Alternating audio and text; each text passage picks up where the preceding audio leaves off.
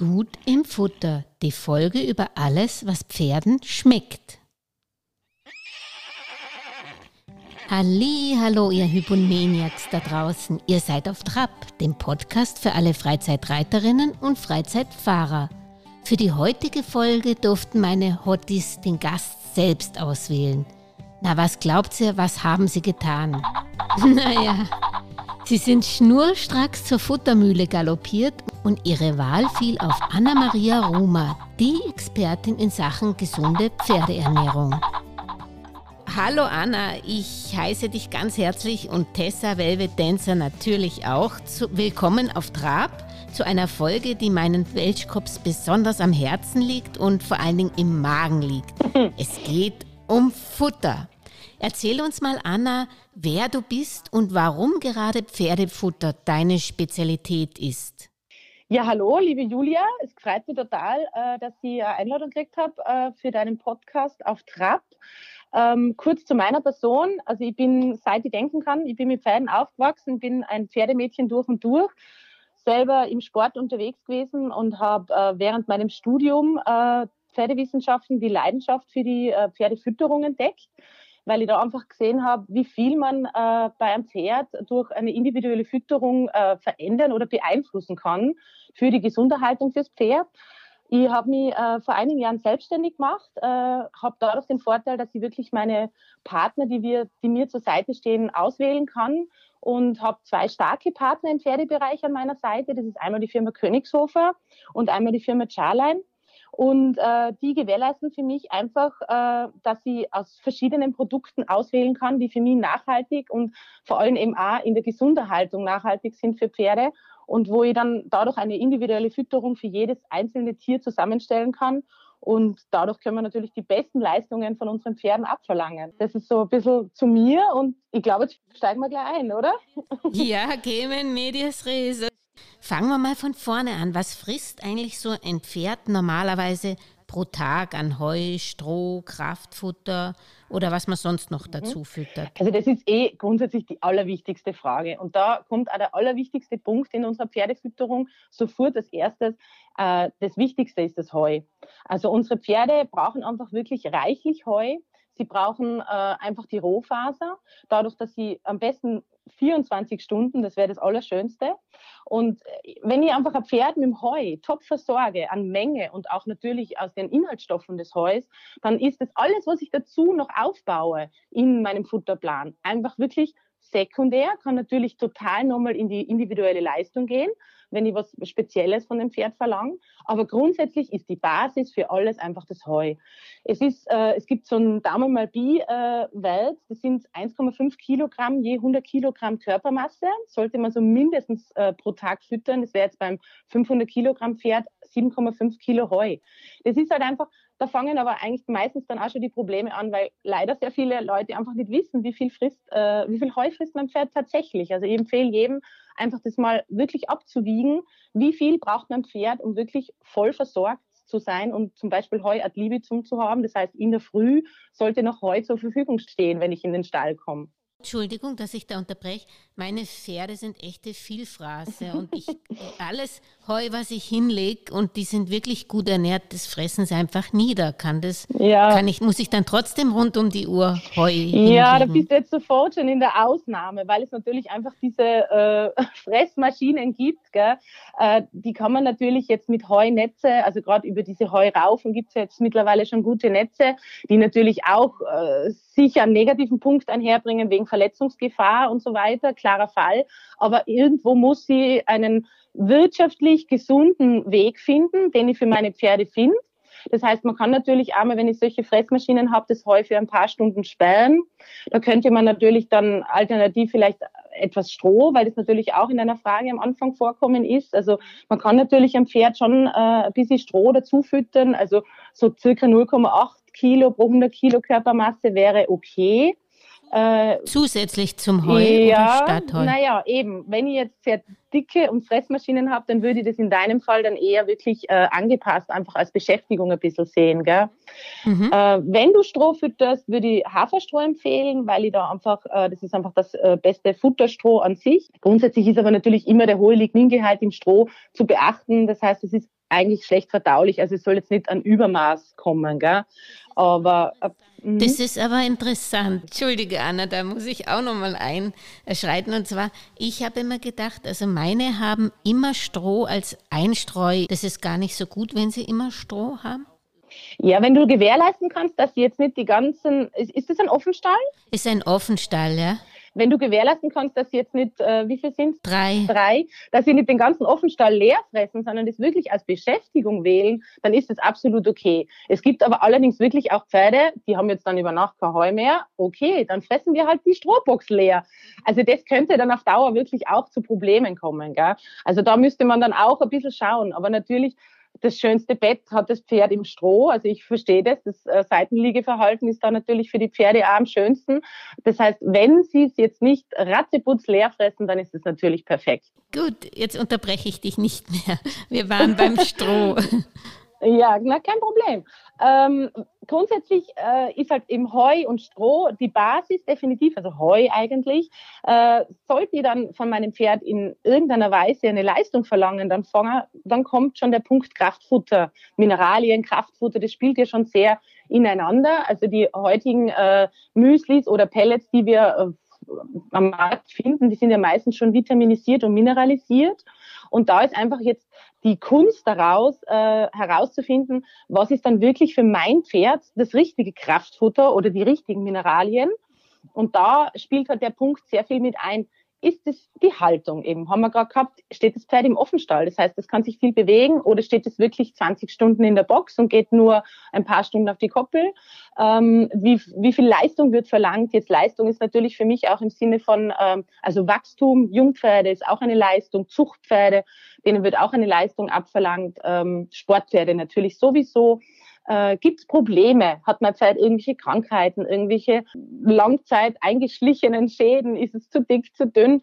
Und daraus äh, muss ich dann einfach wirklich für mich zusammenfassen und alles mal hinschreiben. Und am besten lasse ich mich dann schon mal ein bisschen beraten, weil es gibt ja wirklich Millionen, mittlerweile Millionen von Müslis.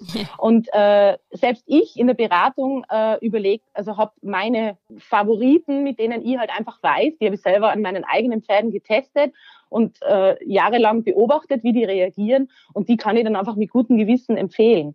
Aber das ist einfach für den Endverbraucher wirklich schwierig, da zu entscheiden. Ich finde, das fängt schon an, nehme ich Pellets oder Müsli. Das ist nur mein Bauchgefühl, denke ich mir immer, ich bin ein Müsli-Fan, weil bei Pellets, das ist so gepresst, da weiß ich nicht wirklich, was drin ist. Also ja. ist das ein Vorurteil?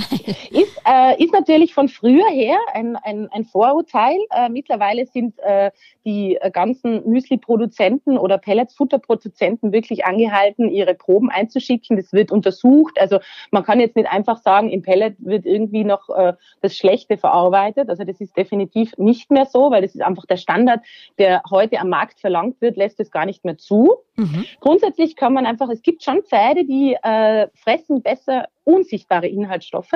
Also unsere Pferde nehmen das Futter ja über die Lippen auf, wie wir wissen. Mhm. Das heißt, äh, die können extrem gut aussortieren. Es gibt einfach dann Pferde, die fressen wohl aus dem Müsli das, das, das raus, aber immer zum Beispiel der Pellet bleibt liegen. Äh, meistens ist aber der Pellet in dem Fall der Trägerstoff für Vitamine und Mineralien. Das heißt, genau diese Vitamine und Mineralien, die ihr eigentlich fressen sollt, lasst ihr dann zurück. Also da ist vielleicht dann oft besser bei solchen äh, Patienten oder Kandidaten, nennen wir sie nicht Patienten, Kandidaten, auf einen Pellet zurückzugreifen, weil da einfach das Aussortieren nicht mehr, äh, nicht mehr stattfinden kann. Bevor ich jetzt zum Beispiel Magnesium mit einem Löffel dazu gebe, was dann sie wegblasen mit, mit den Nüstern, im Pellet können Sie das praktisch nicht trennen, wenn ich dich richtig verstanden habe. Genau, genau, genau. Und das Magnesium ist ja jetzt in einem grundsätzlich normalen, vitaminisierten, mineralisierten Müsli oder Pellet immer dabei. Also das sind so ganz normale Klassiker. Da gibt's Vitamin- und Mineralvormischungen und die werden, egal ob, ob ins Müsli oder in, in den Pellet, mit eingemischt. Und das ist ja im Prinzip dann die Basis. Auf das wird dann aufgebaut, dass einfach äh, Grundvitaminisierung äh, und Mineralisierung gegeben ist. Mhm. Da muss man halt dann sofort wieder, auch, wenn man sich den Sack dann einfach mal genauer anschaut, dann gibt's meistens auch eine Fütterungsempfehlung. Das heißt, der Hersteller empfiehlt, ab welcher Menge pro Tag ist das Pferd dann tatsächlich mit Vitaminen und Mineralien abgedeckt. Mhm. Das ist für mich schon ein Punkt, äh, wo ich heutzutage sehr viel Wert drauf lege. Also der Boden das, das Heu, also alles, was wir im Prinzip mittlerweile für unsere Pferde haben oder füttern, hat einfach nicht mehr diese Nährstoffvielfalt, die wir mal hatten.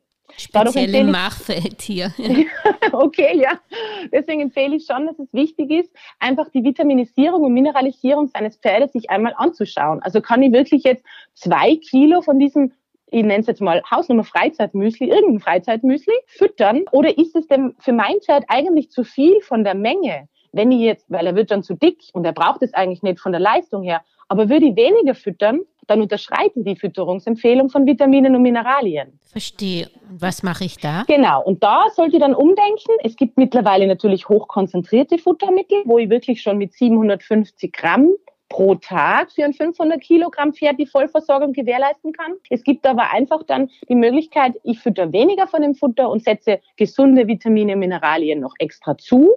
Auch da natürlich dann am besten die halbe Dosierung, weil ja von beiden dann wieder Vitamine kriege. Oder ich wähle zum Beispiel mhm. eine Müsli-Variante, die ohne Vitamine und Mineralien produziert wird. Das gibt es mittlerweile auch schon am Markt. Da gibt es auch sehr viel getreidefreie und zuckerfreie Versionen.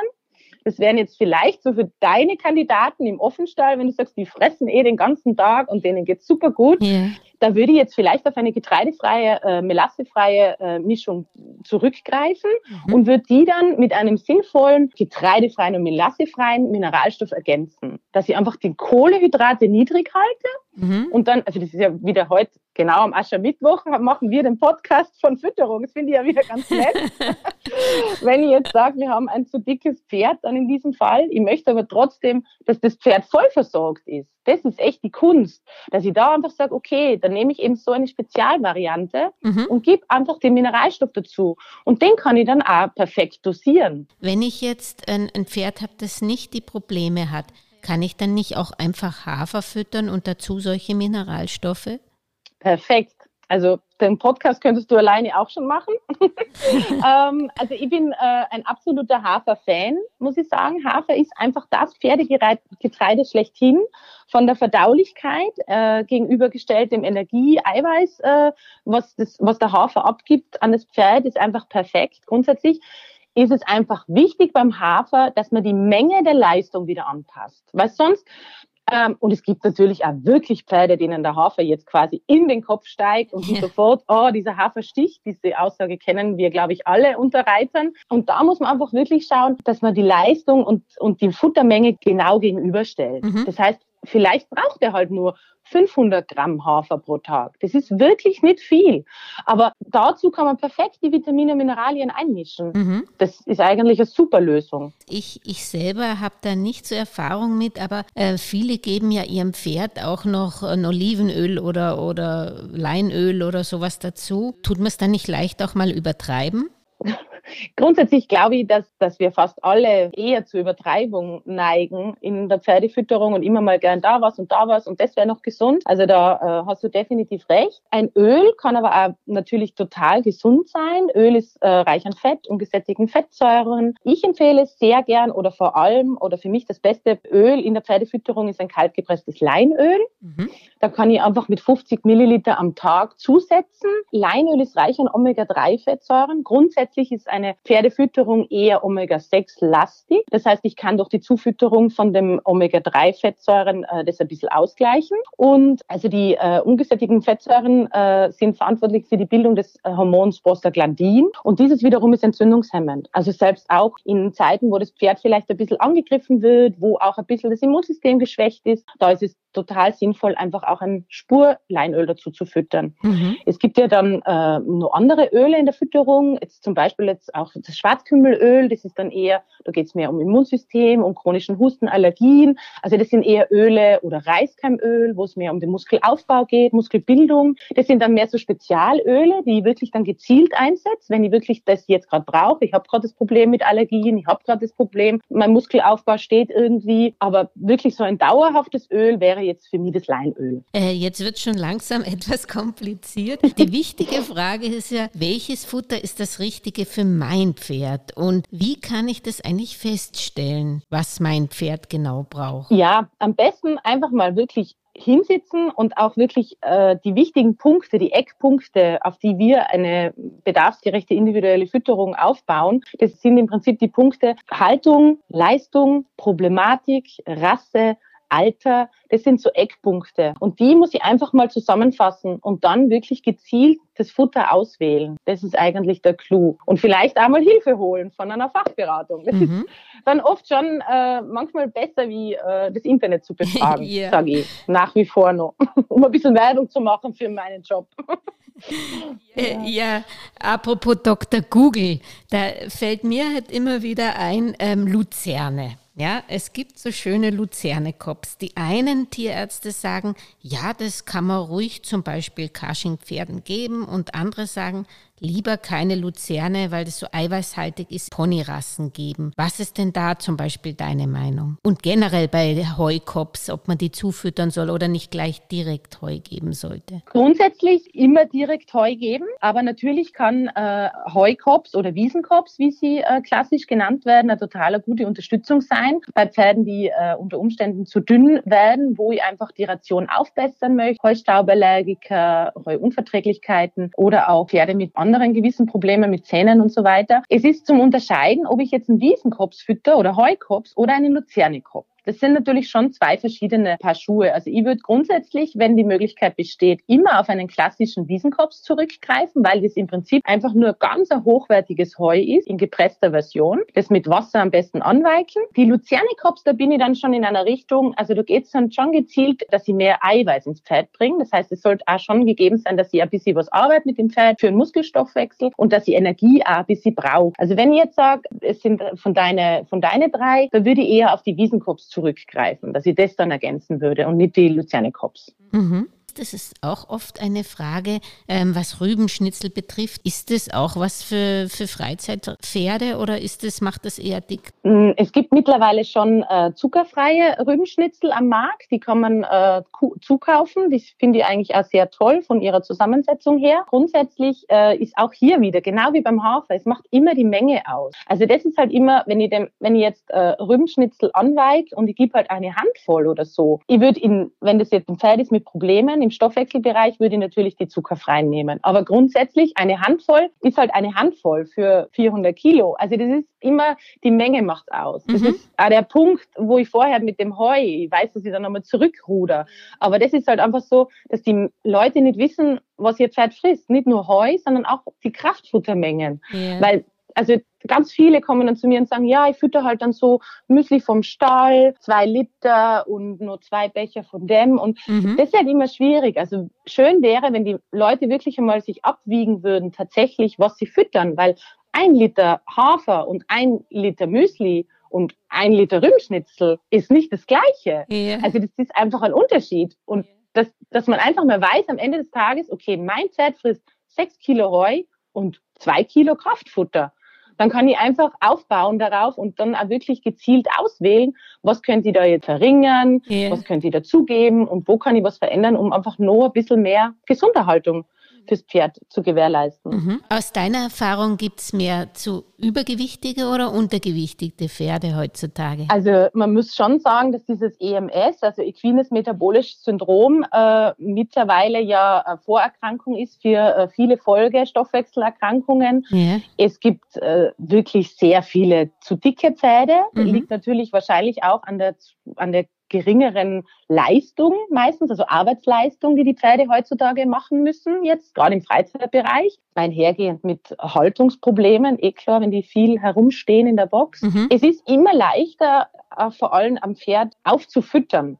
Also das dauert wohl mal eine Zeit, aber da hat man einfach, wenn man mal das Problem erkannt hat, woran liegt es jetzt? Sind die Zähne nicht gemacht? Ist das Pferd nicht entwurmt? Ist die Heuqualität schlecht? Passt die Vitaminisierung nicht? Hat er irgendwelche Krankheiten und deswegen ist er jetzt dünn? Mhm. Da kann ich total leicht sagen, jetzt machen wir mal das, das, das, dann haben wir alles abgeklärt und jetzt äh, gehen wir es an. Und dann dauert es halt wirklich mal zwei, drei Monate und dann, wow, das ist so das Allerschönste für uns in der Fütterung, wenn dann einfach die Fotos kommen und ja, es hat alles geklappt und das ja wirklich schön. Mhm. Wenn wir halt dann einmal schon in diesem Bereich sind, dass die viel zu dick sind und wirklich schon dieses, also equines metabolisches Syndrom, diese Verfettung der Pferde, das sind ja dann wirklich so Pferde, die haben dann plötzlich, wenn da die Araber Schultern wie Westernpferde kriegen oder ein Arsch wie ein Noriker, wo man einen Kugelschreiber reinlegen kann. Also da sind wir halt dann echt schon in einem gefährlichen Bereich und abnehmen, das wissen wir eh von uns selber auch, mhm. ist viel schwieriger wie zunehmen. Schwieriger, ja. Aber das heißt auch jetzt eben gerade in der Covid-Zeit sind doch viele auch weniger in den Stall gekommen. Ich habe das dann auch an meine Mitreiter gesehen, die sind ganz weggekippt. Was empfiehlst du denn da, wenn man weiß eine Zeit lang, dass man ein gewisses weniger Training hat, auch entsprechend reduzieren, aber wahrscheinlich nicht im gleichen Verhältnis. Heu sollte wahrscheinlich immer bleiben und dass man erst beim Kraftfutter ab, auf und abbaut. Oder wie würdest du das sehen? Genau. Ja, auf alle Fälle. Ich würde äh, das heuer mal vom Grund herein gleich lassen und zumindest probieren, ob es möglich ist, ob der da jetzt wie viel und wie schnell er zunimmt. Vielleicht sogar äh, auch ein überstandigeres Heu kaufen, also wo einfach später geerntet worden ist, weil ich da einfach mehr Rohfaser mhm. drin habe. Also vielleicht nicht gerade von der wunderschönen Tiroler Alpenbergheu oder so.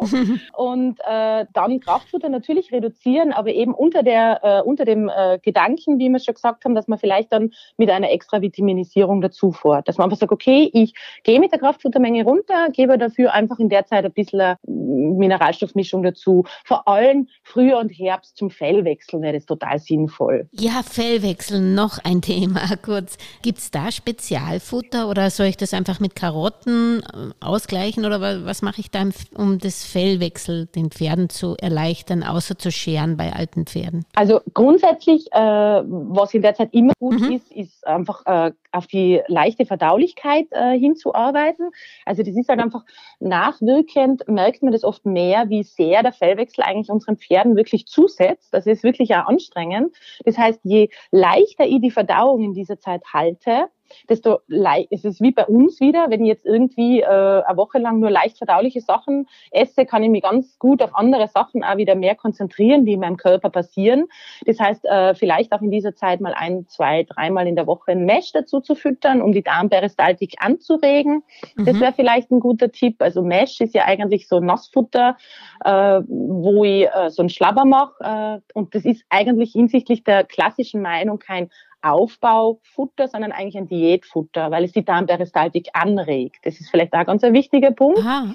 Äh, dann würde ich ganz gut auf die Spurenelementversorgung in dieser Zeit schauen. Also Zink ist ganz ein wichtiges Spurenelement das ganze Jahr und im Fellwechsel aber nochmal viel wichtiger. Mhm. Also da gibt's auch schon wirklich so vorgefertigte Spurenelementbooster am Markt, wo ich wirklich äh, für einen Monat dann dazu füttern kann und da kann ich dem wirklich nochmal den Boost geben, den er braucht. Dann, wenn ich sonst kein äh, Leinölfutter fütter, weil wir das gerade davor schon gehabt haben, wäre natürlich ein bisschen Leinöl äh, sehr wertvoll in dieser Zeit. Genau, also da würde ich auf alle Fälle mhm. in diese Richtung arbeiten. Okay, ich glaube, jetzt hast du alles erschöpfend erzählt, aber ich wollte dich noch fragen von der Fütterung selbst. Da gibt es auch immer so zwei Lager. Die einen sagen, man sollte das Futter unten haben, der andere sagt, es sollte in den Futtertrögen sein. Was hältst du denn davon, das Futter am Boden in Schalen zu füttern? Oder? Also Futter am Boden ist natürlich die natürlichste Form, die man dem Pferd anbieten kann.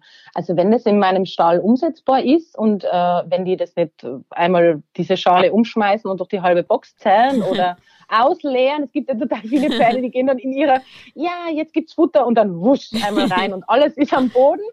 Ähm, aber grundsätzlich, äh, wenn Pferde am Boden fressen, habe ich die Dehnung des Nacken-Rückenbandes. Das Ober- und Unterkiefer ist genau übereinander. Also der Mahlprozess bei den Zähnen ist in der perfekten Haltung. Also wenn ich das gewährleisten kann, dass das auch in wirtschaftlicher Hinsicht äh, funktioniert, ähm, dann würde ich das auf jeden Fall machen. Ja, finde mhm. ich toll. Und wie ist es mit dem Füttern? Die Häufigkeit ist es klar, je öfter, desto besser in kleinen Portionen. Aber was empfiehlst du da mindestens? Also reicht es, wenn man zweimal füttert oder sollte man schon schauen, dass man dreimal, das, das zumindest Heu sollte ja immer da sein, aber das Kraftfutter auch aufteilt. Ja, also das mache ich auch wieder abhängig von der Menge des Kraftfutters. Also wenn ich jetzt ein Sportpferd fütter mit äh, fünf bis sechs Kilo Tagesmenge, das wirklich sehr viel ist, mhm. also dann empfehle ich definitiv auf dreimal, mindestens, wenn nicht viermal mhm. sogar, wenn es möglich ist. äh, ich sage jetzt im äh, klassischen Freizeitbereich, wenn ich da zweimal fütter, das ist äh, schon super. Also das finde ich dann schon toll. Mhm. Genau. Und wie ist es in der Herde im Offenstall? Ich, ich kenne das Problem, speziell wenn eins krank ist oder gerade was hat, dann fängt die Rangordnung wieder von vorne an. Wie würdest du denn zum Beispiel bei Offenstall äh, füttern, damit es da keine Unruhe gibt? Würdest du sie anbinden oder wie würdest du das machen? Ja, also ich habe tatsächlich auch äh, schon eine Zeit lang meine eigenen Pferde in einem Offenstall gehabt und habe das wirklich probiert. Und es ist also für mich die schnellste und beste Lösung ist das Anbinden. Weil sonst immer wieder, wie du genau sagst, dann ist einer krank oder einer hat was oder es kommt ein neues Pferd in die Herde oder so, dann geht das alles wieder von vorne los. Also aus meiner Erfahrung kann ich sagen, wenn ich gerade aktuell keine Veränderungen und keine Krankheiten hatte und so weiter und die sind mal total eingespielt, dann funktioniert es sehr wohl auch mal mit nicht angehängt. Schwierig wird es dann, wenn einer dabei ist, der jetzt die dreifache Menge kriegt zum Beispiel. Also der kommt fast nie zum Fertigfressen dann, weil die anderen dann schon fertig sind. Also ich bin auch sehr fürs Anbinden. Und das ist auch für die Pferde dann eigentlich, wenn die das kennen, die stehen dann auf ihrem Platz. Ich weiß nicht, ob du die Erfahrung auch schon ja. gemacht hast, mhm. aber die wissen genau, an diesem Platz, da stehe ich und da werden die kurz angebunden und dann kriegen die als erstes der Herdenführer und zack, zack, zack, so geht die Reihenfolge um. Und meistens ist es so, wenn der letzte angehängt wird, kann man dann fast schon, wartet man nur kurz und dann kann der erste schon wieder frei Genau. Okay. Noch ein Tipp zum Abschluss bezüglich Futterlagerung. Also ich habe festgestellt, man muss wirklich alles zumachen, dass man keine Mäuse drin hat. Aber muss ich eigentlich beim Futter ab, aufs Ablaufdatum achten? Oder wie, wie würdest du das Futter zum Beispiel lagern? Man hat ja im Stall oft genauso die kalten Temperaturen oder so. Ist das ein Problem fürs Futter? Ja, also kühl und trocken lagern ist so das, äh, das Schlag, die sind die zwei Schlagwörter. Natürlich nicht gefroren lagern, das ist natürlich nicht so toll. Also es soll schon einfach nur kühl und trocken sein. Also ich empfehle schon, wenn die Möglichkeit besteht, eine Tonne mhm. zu nehmen und wirklich das Futter in die Tonne zu geben mit Deckel, wo man das wirklich auch abschließen kann oder zumindest den Sack reinstellen kann. Ja, mäusefrei wäre natürlich das Allerschönste. Also vielleicht ein, ein Katzi im Futterlager ist immer ganz gut gehalten. Ähm, ja, und natürlich, Futter ist grundsätzlich vier bis sechs Monate haltbar. Also das sind so die Haltbarkeiten, die die Produzenten dem Futter mitgib, mitgeben. Mhm. Und natürlich ist das Futter jetzt kühl und trocken gelagert, ist es natürlich jetzt nicht am Tag X komplett kaputt, Mhm. Aber ich würde dann schon, ich würde jetzt nicht, wenn ich zwei Pferde habe, mir eine Palette Futter bestellen. Das ist einfach nicht sinnvoll eben. Verstehe, also auf Etappen. Genau, dann mhm. wirklich nur die Menge, wo ich weiß, die haben wir in zwei bis drei Monaten fertig und dann einfach nicht mehr. Im Sommer ist auch oft sehr schwierig mit äh, Futtermitteln, die sehr äh, reich an Öl sind. Also Öl kippt ganz gern, wird ganz gern ranzig. Genau. Also da würde ich dann schon auch wirklich, äh, wenn ich jetzt eins habe mit sehr viel Öl drinnen, wirklich ein kürzeres Intervall wählen von wie ich es kaufe und wie ich es verfütter. Ja, danke Anna für deine Zeit. Das war total spannend. Also du hast mich ganz überzeugt. Ich brauche auch mal eine Futterberatung. Ich würde sagen, ich hinterlasse deine E-Mail-Adresse in den Shownotes und wenn äh, jemand Interesse hätte für eine Beratung, im Pferdebereich und wie ich gehört habe, im Hundebereich besteht auch die Möglichkeit. Genau. Dann kann man sich an, an dich wenden. Ja, würde mich total freuen äh, und ist immer wieder eine neue Herausforderung für mich, wenn man einfach am Pferd gut weiterhelfen kann und vor allem dem Besitzer dann auch. Es sind schon immer ein, es ist ein Team. Wenn das Pferd gesund ist, ist der Besitzer gesund. ja, also vielen Dank, Anna. Wir holen dich sicher wieder auf Sendung. Würde ich mich sehr darüber freuen und es war total ein nettes Gespräch und äh, ich wünsche dir alles Gute mit deinem Podcast Podcast und äh, hoffe, wir hören uns bald wieder. Was? Nee, Dancer, das geht wirklich nicht. Das kannst du nicht machen. Das kannst du unmöglich eine Ernährungsberaterin fragen. Warum fragen wir nicht einfach die Auf Trab Community? Also Pferdefreunde, Dancer will wissen, welche Leckerlis ihr ihm empfehlen könnt. Der erste, der uns seine Lieblingsleckerlis mailt auf julia.auftrab.eu, bekommt von Dancer ein Sackerl Pferdeleckerlis mit einem Original Schlabber und Schmatzer.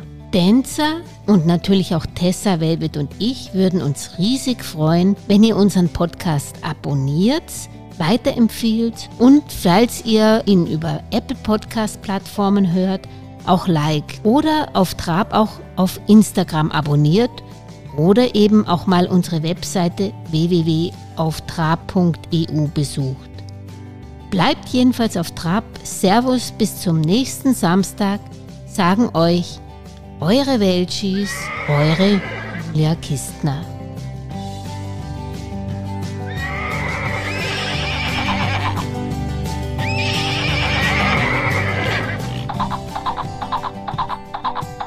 Zum Schluss noch der Disclaimer. Dieser Podcast könnte Produktplatzierungen beinhalten, wenn uns ein erfolgreicher Pferdefachmarkt, ein Produzent von landwirtschaftlichen Produkten oder Hindernissen oder auch eine Futtermühle sponsern würde.